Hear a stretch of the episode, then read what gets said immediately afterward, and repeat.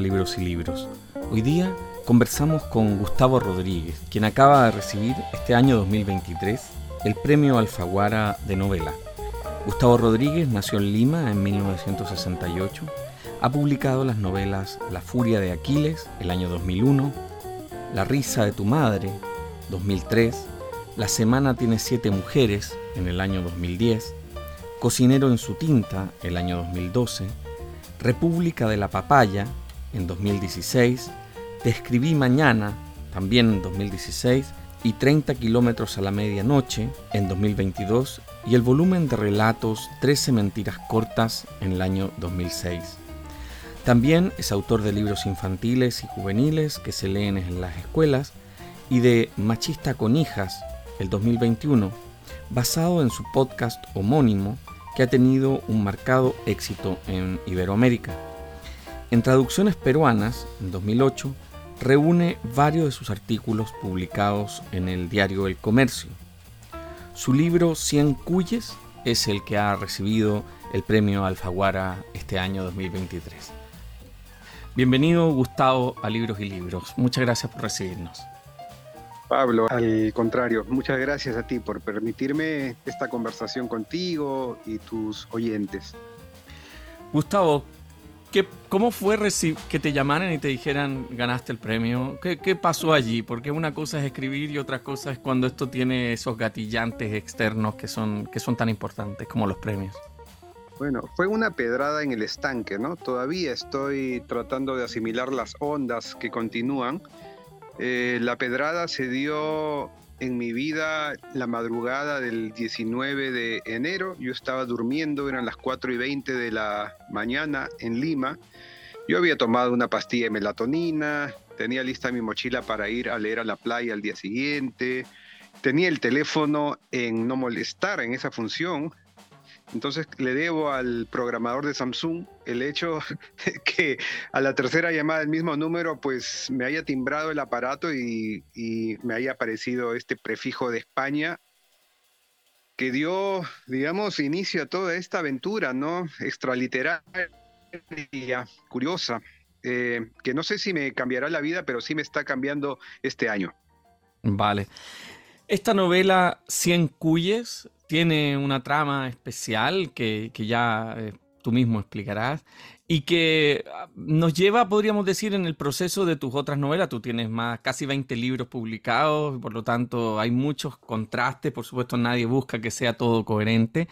Respecto de, pasar, porque varias de tus novelas al inicio tenían que ver con tu propia historia, con tu propia vida, eh, ¿en qué se diferencia Cien Cuyes de, de, de tu trayectoria anterior?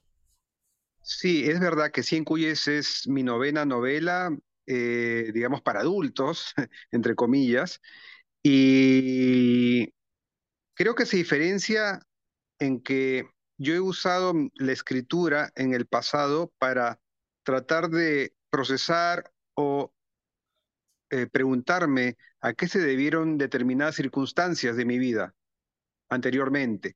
Y este es el primer ejercicio en el cual uso mi escritura y los personajes que creo para tratar de imaginarme cómo va a ser el futuro. Es una novela que evidentemente no habría podido escribir hace 10, 20 años, porque es a partir de mi cincuentena en que yo empiezo a hacerme este tipo de preguntas, a intuir cuál es el camino que me resta si es que la vida me permite vivir. es decir, estos personajes que en su mayoría son ah, lo que se llama adultos mayores, ¿no? ocupan una parte primordial de la novela y sobre todo nos permiten una reflexión que es muy potente, ¿no? que, que es cómo nos preparamos para esas otras formas de identidad que no son la identidad de la definición de quién vamos a ser, sino de alguna manera de quienes fuimos y en la soledad de la vejez también son profundamente determinantes. Eso está muy bien trabajado en la novela. Cuéntanos un poco cómo se armó este, esta, esta, esta trama, ¿no?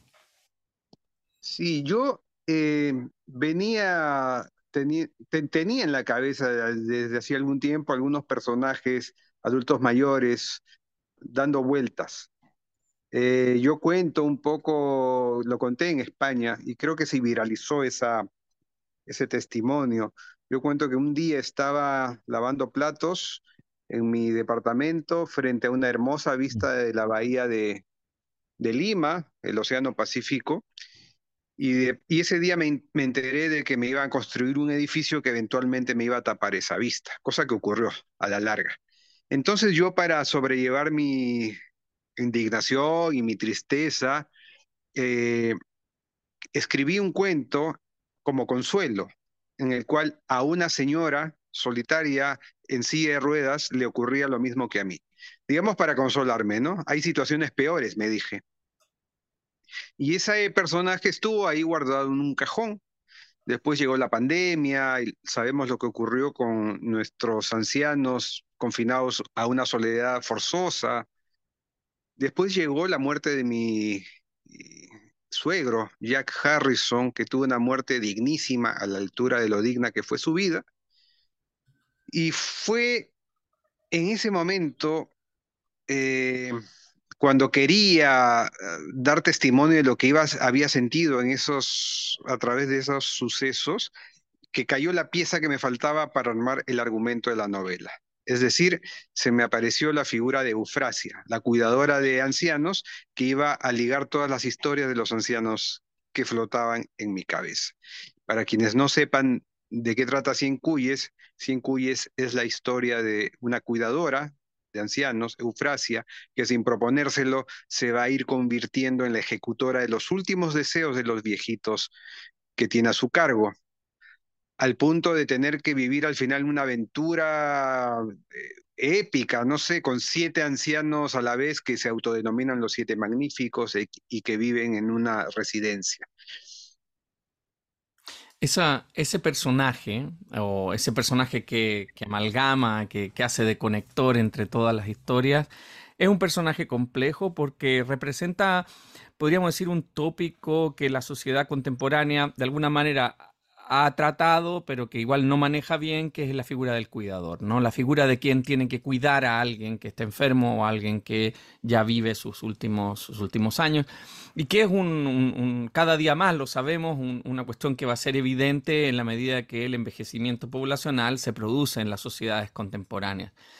¿Cómo, cómo fue encarnándose en este personaje que es muy especial en, la, en la novela? Sí, ¿no? Eufrasia es como un símbolo de la empatía, ¿no? Tiene una inteligencia emocional altísima, también tiene una inteligencia muy práctica, eh, es extremadamente leal y creo que ella compendia a hasta tres mujeres, he podido identificar que han sido parte de familias afines a la mía o de mi familia, incluso. Eh, quizá tenga, tiene el aspecto físico de una, la manera de hablar de otra, la tenacidad ante la vida de otra. Y creo que fruto de ese compendio nace Eufrasia. Es, muy, es muy, es muy, em, digamos, uno se encariña con el personaje y, y, con su inteligencia y su astucia y también de alguna forma con ese con esa identificación que de alguna manera ella representa en el que vamos todos para allá también, digamos, ella también va hacia ese mismo destino. Y te quería, te quería preguntar en ese sentido, eh, porque en el fondo tú has identificado tu, tu, escritura con un realismo urbano, ¿no? En un, dentro de una cierta línea, y, en ese sentido... Eh, podríamos decir, esta novela que, integra la perspectiva de estos ancianos que de alguna manera son eh, urbanos pero enclaustrados ¿no? en sus propios, en sus propios eh, prácticamente habitáculos finales, ¿no? es un cambio también dentro de tu narrativa. ¿Cómo, ¿Cómo viviste esa experiencia, la construcción de esas atmósferas que son tan distintas en los distintos contextos en los que se da, pero que al mismo tiempo, no sé, pensaba yo en, en los textos de Flaubert, ¿no? Flaubert tomando apuntes, ¿no? O Solá pensando en la novela experimental de cómo se construye una residencia de ancianos, ¿no? Y que está también reflejada en la relación de estos siete personajes que tú pones ahí. En realidad, eh, las atmósferas que rodean los ancianos de la novela son fruto de años de observación. Yo creo que un escritor antes que ser un escritor, obviamente es un lector, pero incluso antes de ser un lector tiene que ser un observador. Entonces, este, observar a mi madre eh, envejecer, ser cuidada por nosotros en su casa, eh, ver cómo pasaba sus tardes la abuela de mi novia, eh, tratar con los padres de mis amigos, ¿no? conversar con ellos. Yo creo que todo ello fue eh, acumulándose en mi inconsciente y a la hora de escribir, pues brotaron espontáneamente. Yo soy un escritor muy eh, poco, o sea, yo soy un escritor muy intuitivo, muy intuitivo y te diría que hasta holgazán, Pablo. Es decir, o sea, no me vas a ver a mí escribiendo una novela histórica porque no me da eh, la organización ni el tiempo para indagar en archivos y esquematizarlos. Entonces, este, no sé, soy quizá como me parezco, si yo fuera un pintor, sería como Sorolla, quizá, que eh, escribe, que, pinta muy eh, rápidamente aquello que, que ha mm. mirado con intensidad, ¿no? Mm. Eh, sí, e, eso, eso básicamente. Em, sí, eso, en realidad. Pero igualmente, aunque, aunque no con la intensidad que uno podría decir del cronista, construye muy bien una lima, ¿no? De que, y que da cuenta de ese mundo de esos viejos que está en, una elección, podríamos decir, de un playlist que se puede tomar desde el personaje de la señora Carmen hasta el personaje de Jack. No hay unas correlaciones musicales, hay una elección de ciertos menús y ciertos ingredientes, hay una elección de ciertos, podríamos decir, objetualidades que hay en las, en las casas de estas personas y qué recuperan y qué no recuperan. El personaje de La Pollo, por ejemplo, que logra reconstruir su casa cuando le dan esta habitación en la residencia.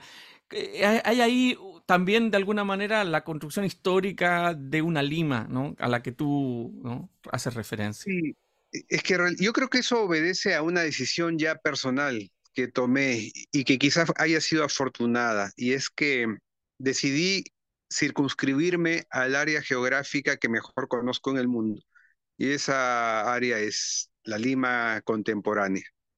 Em, no sé, no me atrevería a situar una novela mía en Santiago de Chile o en, Ciudad de México porque no, las conozco. Mm. Para empezar, eh, puedo identificar cómo hablan, pero no sé exactamente, no podría imitar cómo hablan a través de la escritura. Entonces, digamos que de mi propia, eh, ¿cómo le diría? debilidad, he hecho una fortaleza finalmente. Prefiero entregarte un mundo que conozco muy bien para que te suene lo más auténtico posible, ¿no?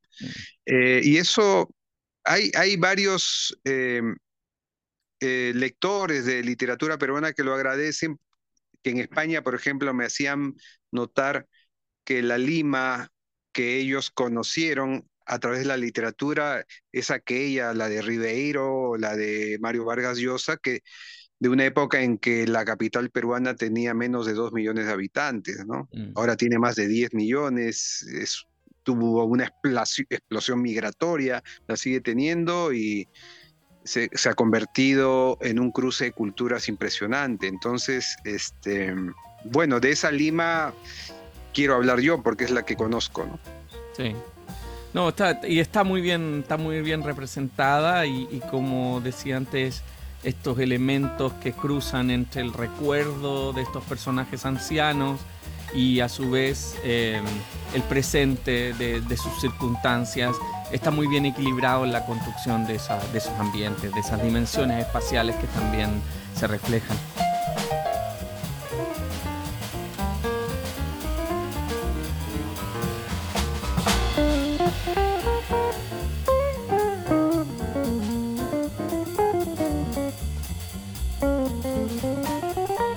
Quisiera que leyéramos un pequeño pasaje de la novela. Estamos en la página 63 de la novela de Gustavo Rodríguez Jack se dio cuenta de que mientras menos cosas hacía, más ideas lúgubres tenía. No era como su progenitora solía decir, que la sociedad fuera la madre de todos los vicios, sino que era la puerta abierta a todos los pensamientos. Atribulado, dejó el libro a un costado y se imaginó un circo, y dentro del circo a un malabarista, alguien cuya vida depende de caminar por la cuerda floja mientras hace rotar pelotas, no tiene tiempo para disquisiciones mortales, al contrario de un hombre que, como él, estaba atrapado en una cripta. Y pensar que hacía no muchas fracciones de su vida él había sido ese malabarista, un médico trasladándose de un hospital a una universidad, de su hogar a la ciudad, a una cabaña en el campo, de una charla con amigos, a algún cóctel de la facultad. Quizás la vida se parecía a una tienda con las películas que tanto le gustaba recordar a Eufrasia, pensó.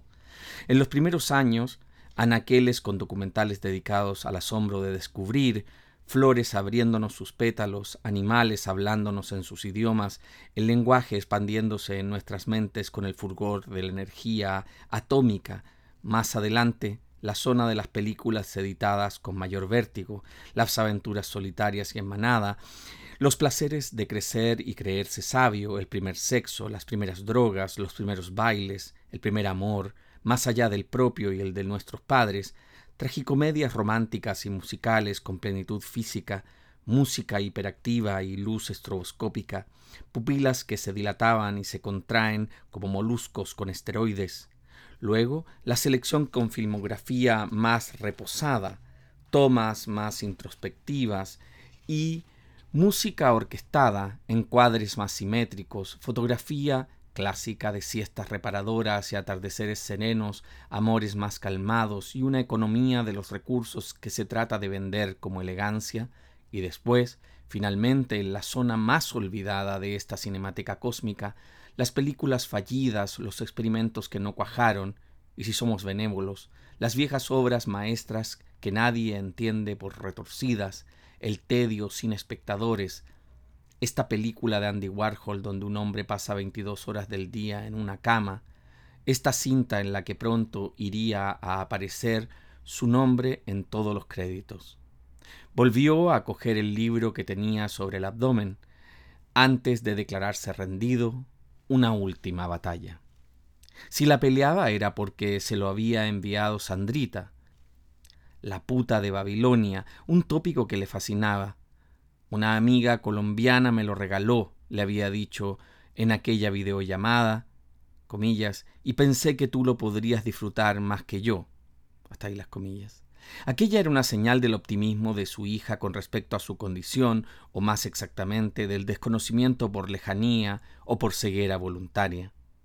En efecto, en otra época, hacía no mucho en verdad, habría devorado ese ensayo deslenguado de Fernando Vallejos contra la Iglesia de Roma, fuente ideológica de buena parte de sus aflicciones, reservorio principal de la tormenta de culpa que le inundó en su familia conservadora, en su colegio de curas, en cada mujer que miró con deseo.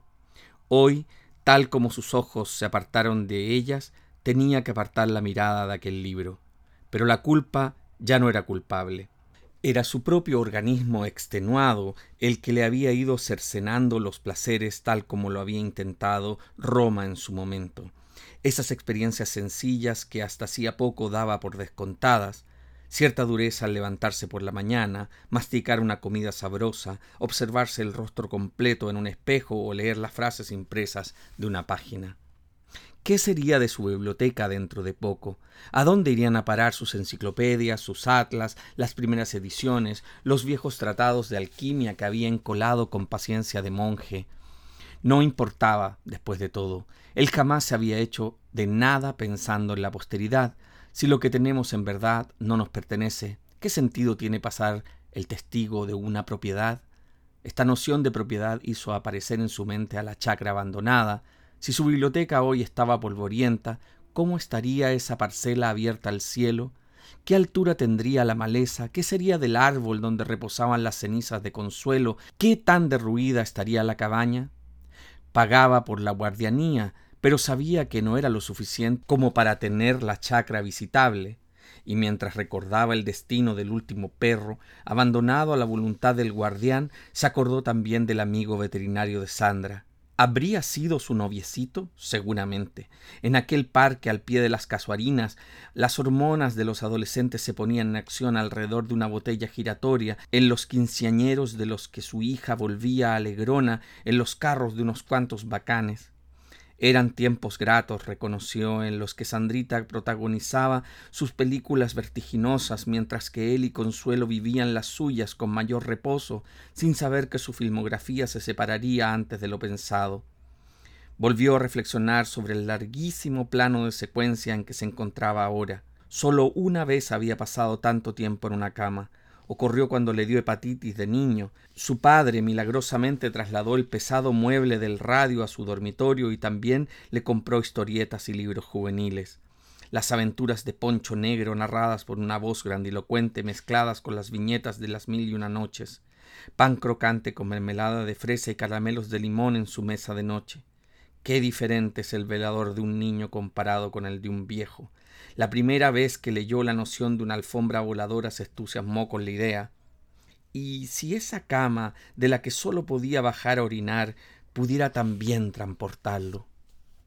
Jack cerró los ojos y volvió a ser ese niño por un instante. Lo que imaginó ahora fue mucho más vasto. Empezó volando sobre su barrio de infancia y desde el cielo vio una sucesión de casas con jardines, calles sin tráfico y moras regalándoles sus frutos a las aceras, la avenida Pardo sombreada por los ficus, y no muy lejos de ahí, el colegio en cuyos baños Pichulita Cuellar había perdido parte de su anatomía por culpa de un perro, ese colegio en el que él mismo había luchado por pasar desapercibido como un personaje secundario. Centró la mirada en la calle Independencia y comprobó su trazo recto hasta rozar la milenaria Huaca Llana, hoy un santuario prehispánico visitado por gentes de todo el mundo, pero que por entonces no era más que un cerro para arriesgarse a montar en bicicleta. Su pecho de un brinco cuando ubicó la casa familiar, el patio, la azotea, los límites de todo cuanto vivió bajo ese techo.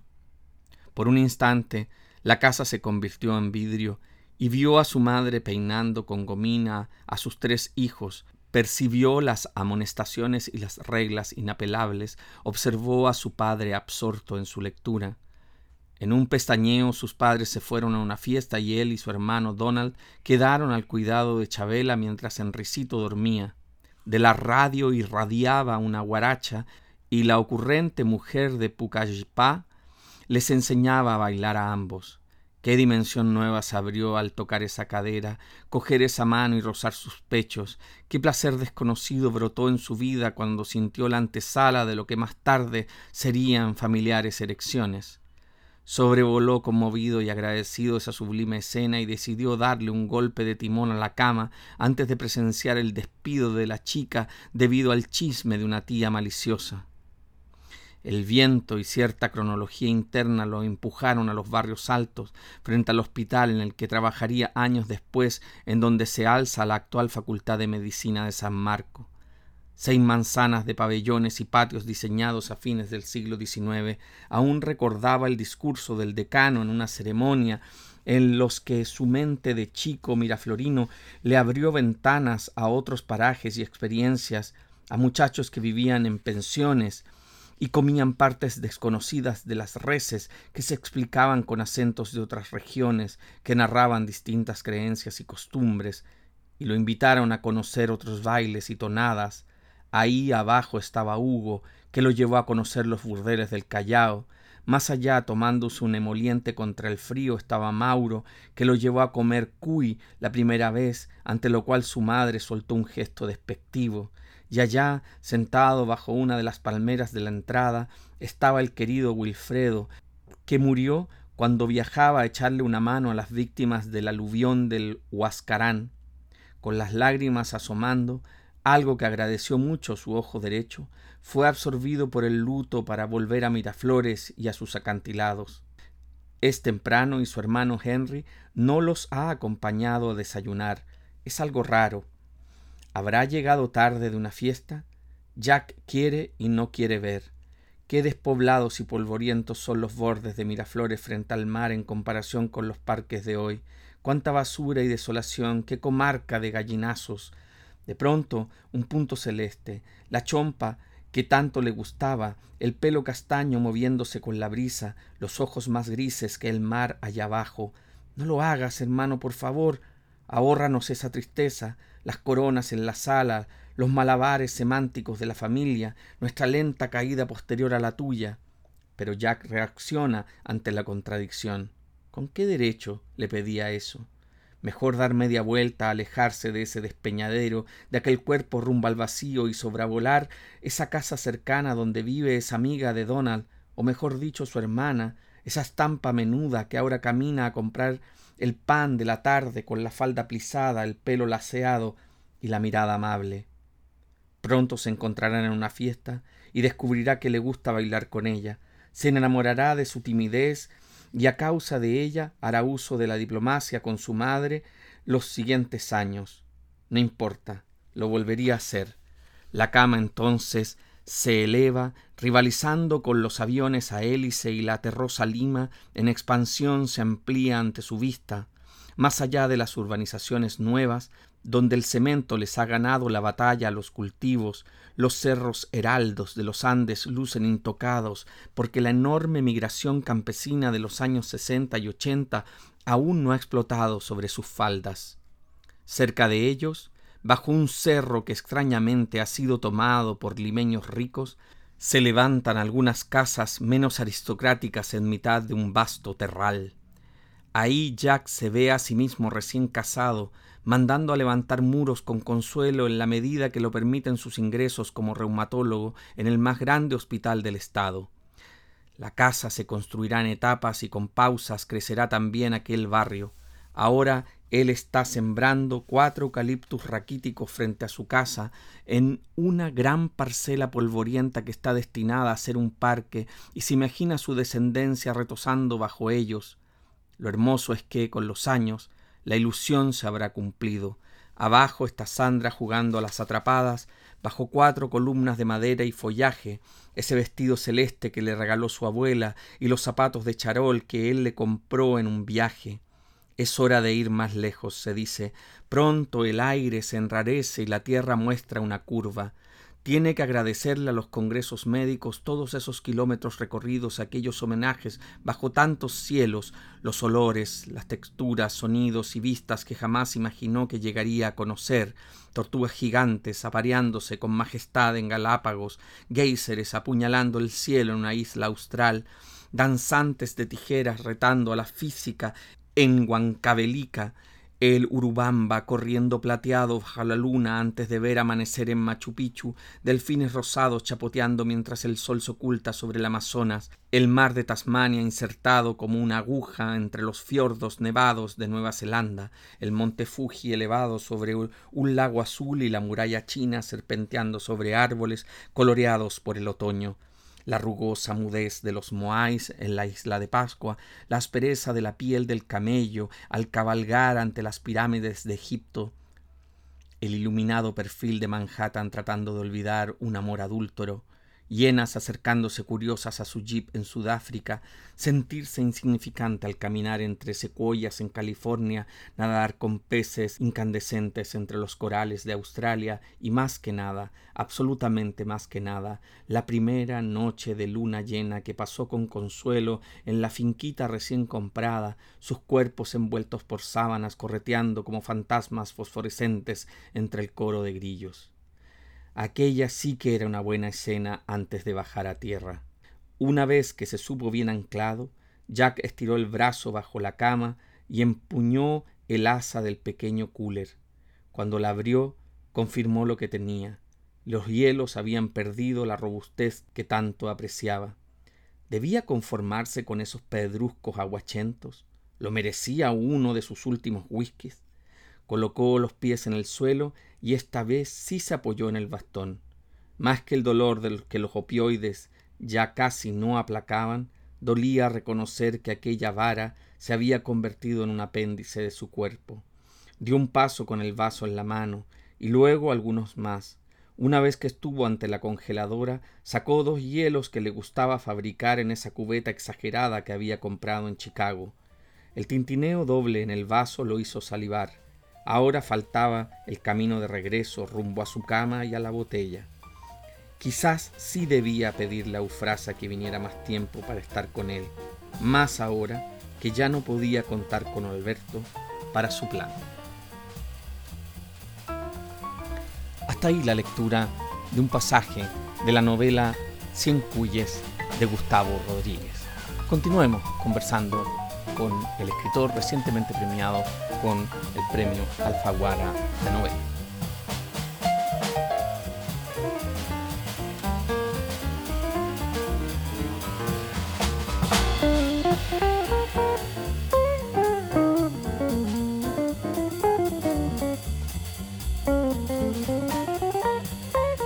Podríamos decir, para no, para no hacer eh, spoiler de nada de la novela, porque por supuesto lo que queremos es que la gente la lea y, y, entre, digamos, dentro del mundo que, propones con mucha, mucha claridad, ¿no?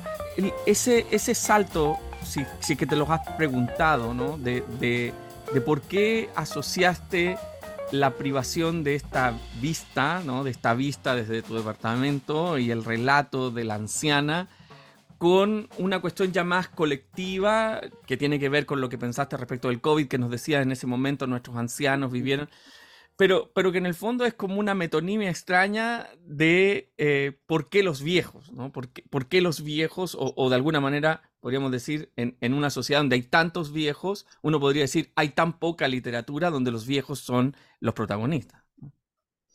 Es probable, Pablo, que en el momento en que yo sentí que me iban a quitar eh, esa vista al mar, eh, y producto de la edad en la que me estaban quitando eso, se hubiera producido en mí esta asociación por la cual eh, la construcción inexorable de este edificio, contra la cual yo no podía hacer nada, se parece a la pérdida de facultades mm. contra la que no se puede hacer nada mientras envejeces. Entonces, probablemente es que la construcción de ese edificio, definitivamente, además, entre comillas, perdí la vista literalmente, o sea, mm. es como si hubiera perdido un sentido también. Este, despertó en mí esa clarinada, o fue una clarinada que me hizo preguntarme varias cosas, ¿no? A partir de hoy voy a empezar a perder placeres también, seguramente.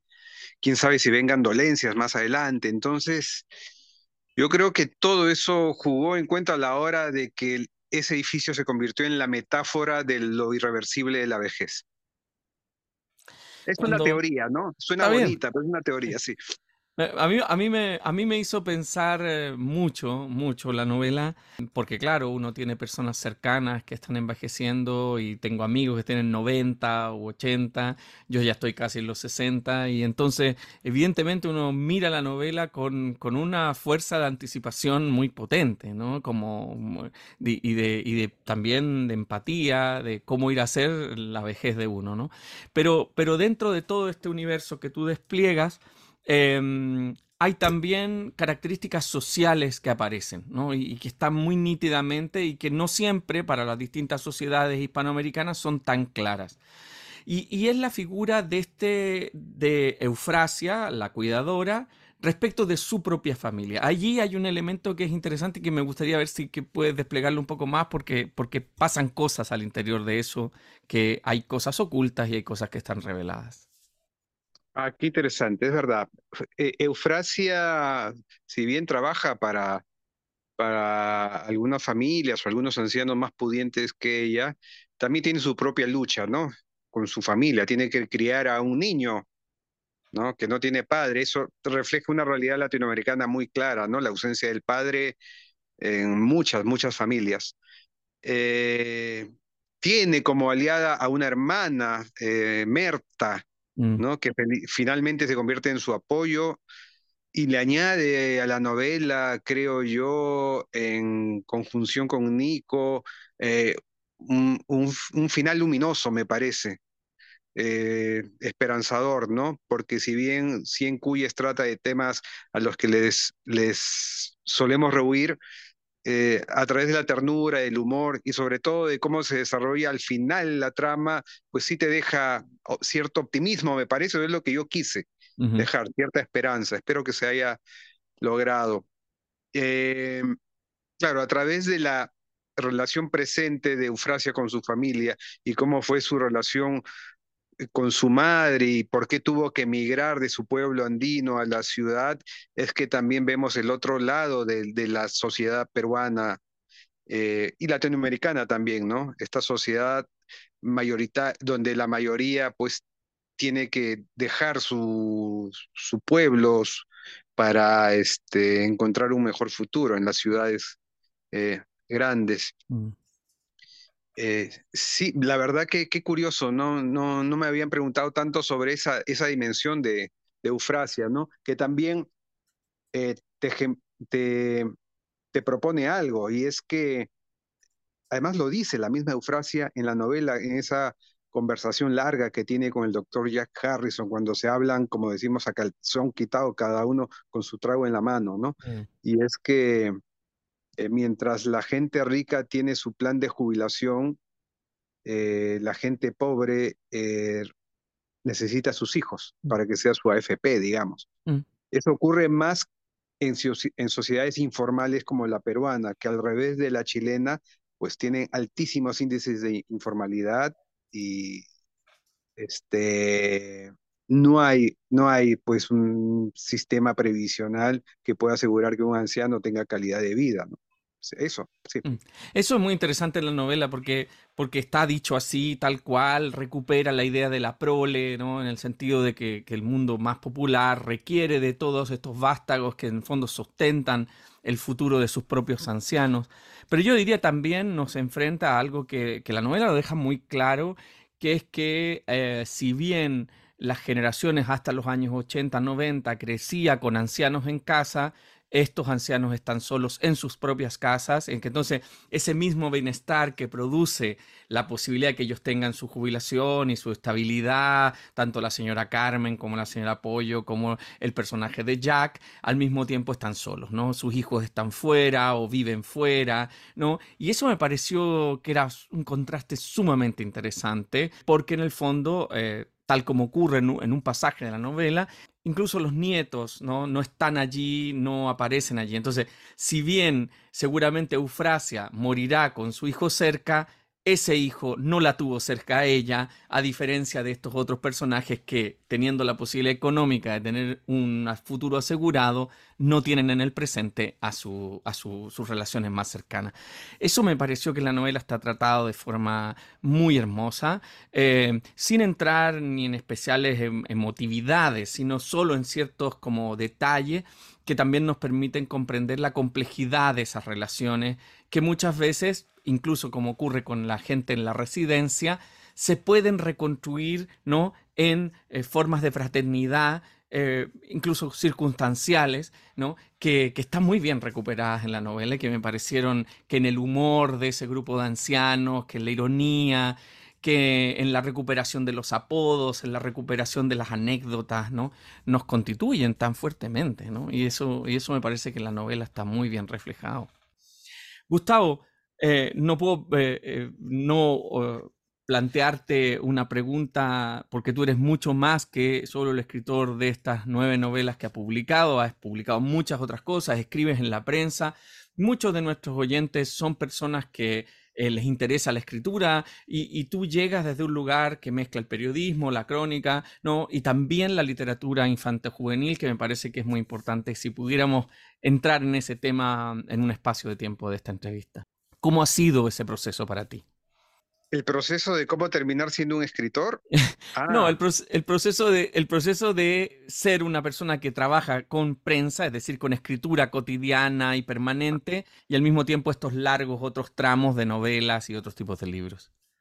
Yo creo que a mí me ayudó mucho, Pablo, el hecho de haber trabajado escribiendo campañas de publicidad durante muchos años. Eh, si bien yo de niño escribía cuentos, de adolescente mucho más, le gorreaba la máquina de escribir Remington a mi papá y trataba de emular a Cortázar y escribía por el solo placer de hacerlo. Eh, por un tiempo estudié una carrera técnica y me dediqué a escribir publicidad, anuncios, y yo creo que esos años largos entrenaron a mi mente para escribir con objetivos claros, con, con fechas de entrega definidas, eh, para eh, confiar en que el proceso creativo va a obtener frutos este, si entrenas a tu cerebro.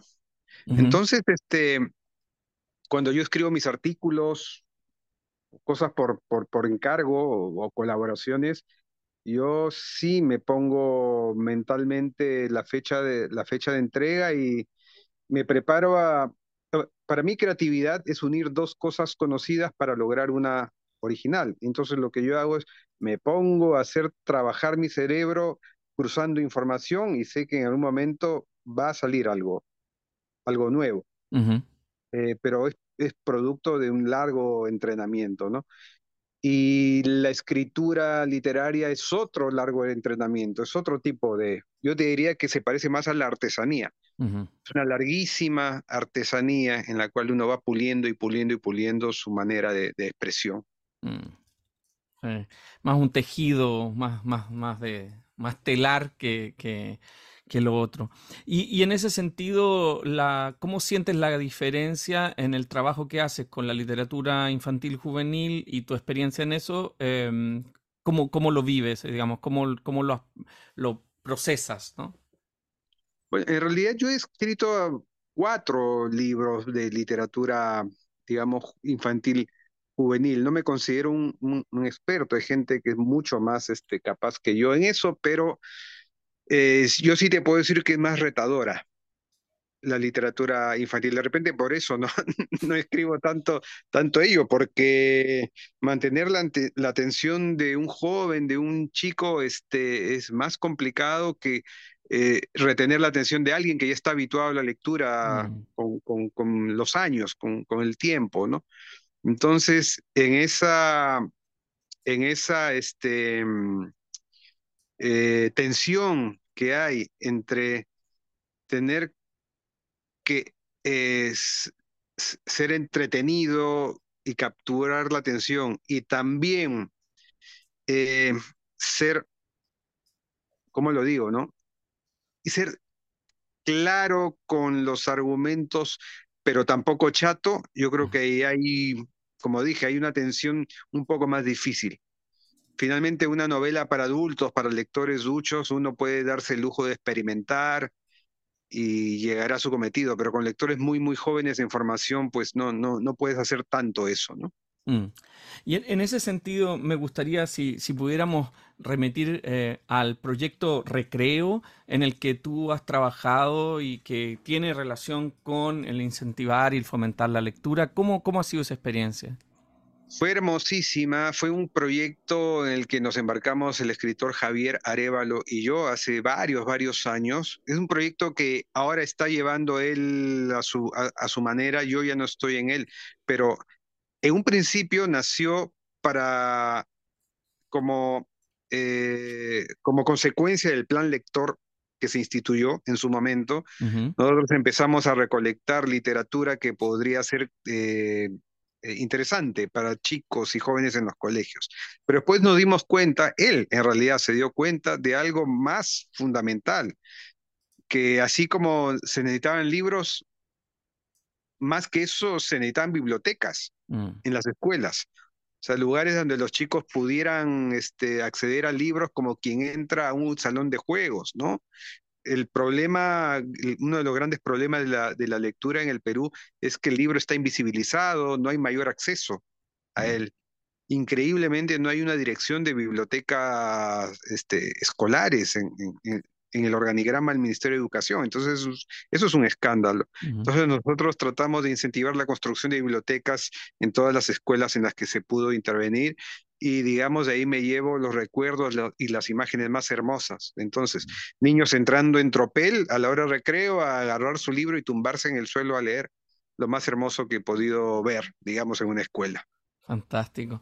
Y te quiero preguntar por otro proyecto, porque cuando uno googlea, tú sabes, hoy día uno anda buscando cosas en la internet, aparece que en el 2020, a partir de plena pandemia, eh, surge Jugo Caigua, ¿no? Y, y, cuéntanos un poco, porque esto va todo asociado cuando nosotros subimos el podcast, subimos también estos links a estas otras cosas que son formas también de conocer a los escritores de otra manera y en sus otras fases. Sí, Jugo de Caigua fue un experimento que nació en pandemia porque yo tenía muchos años escribiendo en la página de opinión del comercio, una vez por semana, y por pandemia hubo cambios en los medios de comunicación, ya no pude mantener la relación profesional que tenía con el diario, entonces yo me dije, si quiero seguir teniendo algún tipo de tribuna con mis artículos semanales, quizás sea bueno que me una a gente muy interesante de otras disciplinas para que cada uno dé una interpretación de la sociedad desde su respectiva eh, experiencia profesional. Entonces, eh, nos reunimos, ¿no? Yo, este, un, economista, eh, un economista reputado, un político reputado, historiadora, científica, divulgadoras científicas, periodistas culturales y así y eh, nos, asignamos, nos asignamos un día cada uno de la semana. Y cada uno era responsable de ese día y cada uno extraía, hacía un jugo así de, eh, y, que se, se, lo daba al, al, lector. Em, y nació primero como una plataforma casera eh, con suscripción por voluntad y fruto del rigor de cada uno de los integrantes de Jugo de Caigua, pues se ha convertido en un referente de, interpretación de la sociedad, no voy a decir de opinión, pero de interpretación, que ahora tiene un podcast o una versión, digamos, para ser oída. Eh, y ahí estamos, vivimos de la suscripción. Eh, sí, nos da mucha, mucha, este, mucho orgullo lo que vamos logrando en estos dos años y también la satisfacción de que somos como esos viejitos de la novela. Hmm. Somos siete personas distintas, con distintas experiencias, pero que tenemos ganas de divulgar y ganas de eh, reírnos entre nosotros. Y nuestras reuniones editoriales son muy divertidas, son muy divertidas. Y cuando nos juntamos, varios de nosotros, algunos de nosotros viven en el extranjero, pero cuando nos juntamos en Lima físicamente, suelen ser unas fiestas tremendas, ¿no? Buenísimo. Y eso también nos permite, digamos, comprender la complejidad y, que, bueno, los escritores tienen muchas versiones de sí mismos y no solo la, la de que está en esta, en esta escritura, em, en esta novela que fue premiada por Alfaguara en el 2023 y que se llama Cien Cuyes. Te quiero agradecer muchísimo, Gustavo, por esta conversación y bueno, eh, te quiero preguntar, digamos, antes de despedirnos, por en, qué estás, ¿no? Porque me imagino que eh, aparte de todo esto que has comentado, del sitio en el que colaboras, del recorrido, este, en este momento estás en Chile de visita, producto, digamos, asociado a la publicación de tu novela Cien Cuyes, ¿en qué otras cosas más estás que pueda contar? Y, si no, me dice, bueno, ya basta con lo que estoy haciendo, pero, pero está bien. No, en este momento sigo, estoy escribiendo mis artículos para Jugo de Caigua y dándole vueltas a una idea de reescribir una novela inédita que tengo guardada para ver este, si con lo que he aprendido en los últimos años sale renovada. Está interesante. Está interesante. Así que muchas gracias por esta entrevista y bueno, espero que tu visita en Chile sea satisfactoria. No, Pablo, gracias a ti, al contrario, me están tratando maravillosamente en Chile, no me da ganas de irme. Lamentablemente la gira tiene que continuar. Me alegro. Muchas gracias. Que estés bien, Pablo. Un gran abrazo. Gracias a ti. Gracias por habernos escuchado en este nuevo episodio de Libros y Libros. Soy Pablo Quiminato, será hasta una nueva oportunidad. Gracias.